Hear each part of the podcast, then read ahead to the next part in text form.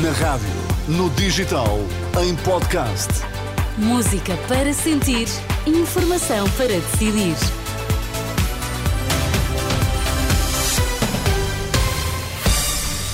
Sexta-feira, seja muito bem-vindo à Renascença. Está comigo Sónia Santos, estamos juntos até às 5. Nas notícias, o Vitor Mesquita. Boa tarde, Vitor.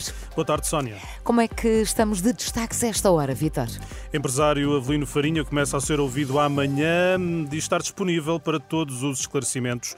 Preço dos combustíveis volta a subir na próxima semana. Hum, vamos às notícias da Uma. A edição é de Vitor Mesquita. Em última hora, a notícia de que o Tribunal Internacional de Justiça vai avaliar a queixa por genocídio contra Israel. O Tribunal reconhece que alguns atos levados a cabo por Israel em Gaza podem violar a Convenção de 1948 e assegura ter jurisdição para avaliar a queixa da África do Sul. Disponível para falar e esclarecer tudo, o advogado de Avelino Farinha garante que o empresário quer prestar todos os esclarecimentos ao juiz no interrogatório que começa amanhã, às 10 da manhã. Avelino Farinha é um dos três detidos no âmbito da mega operação da PJ na Madeira e que hum, terão já sido identificados. Aos jornalistas no Campos da Justiça em Lisboa, Raul Soares da Veiga assegura que Avelino Farinha está pronto para todas as explicações. Quer deixar tudo claríssimo eh, para que não haja nenhum equívoco e vai-se ver que, eh, enfim, é aquilo que parece, não é. Doutor, isso será quando? Eh, as declarações eh, serão amanhã, sábado, às a partir das 10 da manhã.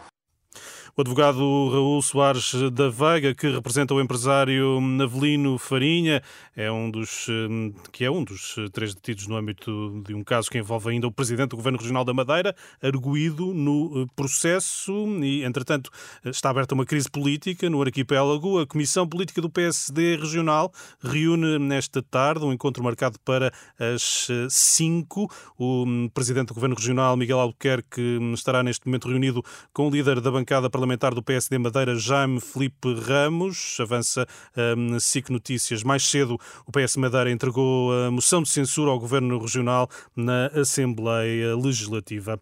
As mais recentes suspeitas de corrupção na Madeira a envolver o Presidente do Governo Regional são o culminar da podridão do regime jardinista. A frase é de Gil Canha, antigo deputado na Assembleia Legislativa da Madeira, autor em 2018 de várias denúncias no TCIAP sobre o que dizia serem as relações pouco claras entre o governo de Miguel Albuquerque e os principais grupos económicos da região. Em declarações à Renascença, o antigo deputado independente lamenta que só agora haja consequências práticas. A podridão do regime jardinista culminou agora com esta situação. É porque as coisas já eram demais. Isto é, os três grandes grupos económicos, que é o Grupo Souza, o Grupo Pestana e o Grupo do Avelino Farinha Grela, já controlavam toda a economia, a comunicação social e condicionavam o próprio governo regional Estivemos aqui numa situação de exceção, ainda bem que se deu este choque. Agora, nós temos uh, sérias dúvidas se isto dá algum resultado prático. E questionado sobre a posição do líder regional do PS, Paulo Cafofo, que exige a demissão de Miguel Albuquerque, Gil Canha, que foi vereador no executivo de Cafofo na Câmara de Funchal, diz não reconhecer dimensão ética ao ainda secretário de Estado das Comunidades, também ele investigado por suspeitas de violações de contratação pública. O Sr. Paulo Cafofo tem os tiques de corrupção que o Dr. Miguel Albuquerque e que o Sr. Pedro Calado. E o Sr. Paulo Cafofo agora quer cavalgar uma onda em que ele não tem nenhum princípio, nem nenhuma estrutura ética para dizer que seja, seja o que for. Mas isto mostra também o quadro que é a nível do país. Seja o Partido Socialista, seja o PSD, nestes últimos 30 anos, estas situações, de facto, têm que começar a acabar. Gil Canha, que foi vereador no executivo de Paulo Cafofo na Câmara do Funchal, são declarações ao jornalista André Rodrigues, que encontra em rr.pt.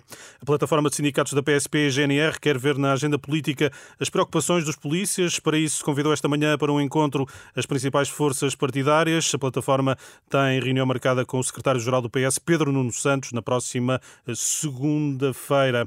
O ministro da Saúde recusa que esteja a haver um aumento e um uso abusivo das autobaixas, O Jornal Expresso avança que desde maio do ano passado já foram usadas mais de 300 mil autodeclarações que permitem justificar faltas ao trabalho sem ir ao médico, números que disparam à segunda-feira e nas vésperas de feriado. Manuel Pizarro diz que o número de referência seriam 700 mil autobaixas ano. Ainda assim, desde, diz ser necessário avaliar os dados. Temos que dar tempo para fazer uma análise rigorosa dos números. Eu diria, se perante este número, 700 mil baixas de curta duração anuais versus cerca de 300 mil autodeclarações de doença em oito meses, nós não estamos perante um aumento da utilização deste recurso.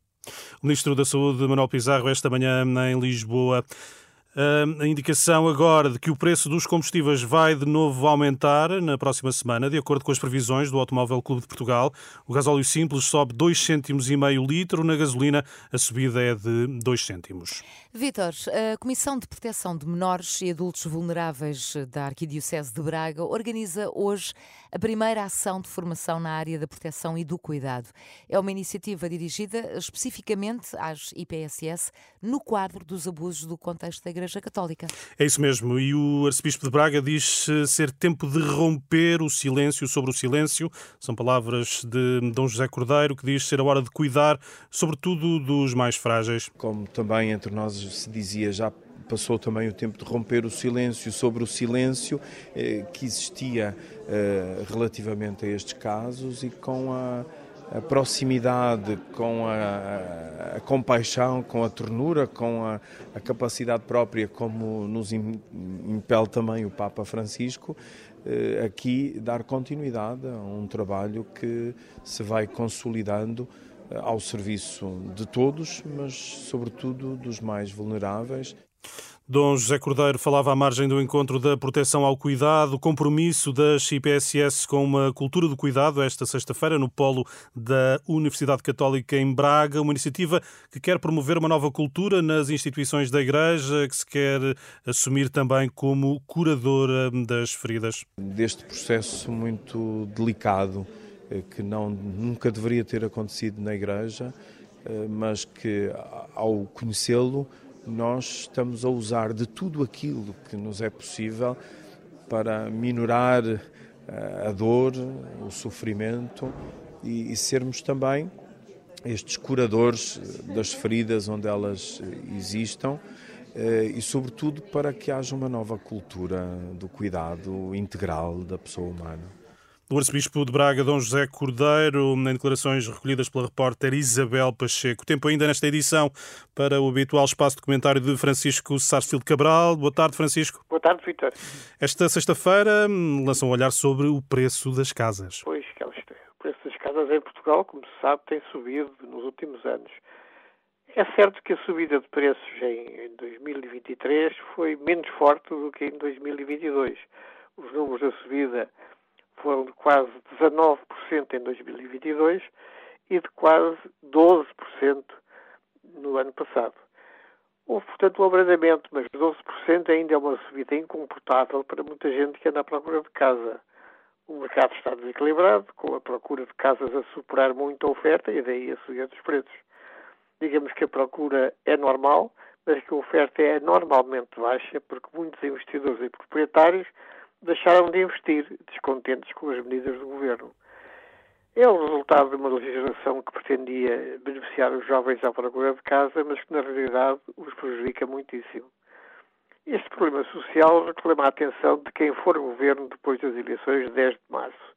Atenção corajosa e não cega por preconceitos ideológicos. Obrigado, Francisco. Um bom fim de semana. Obrigado, igualmente. E Sónia, fica por aqui a edição uhum. da uma da tarde. É, temos encontro marcado para as duas. Isso Até mesmo. já. Até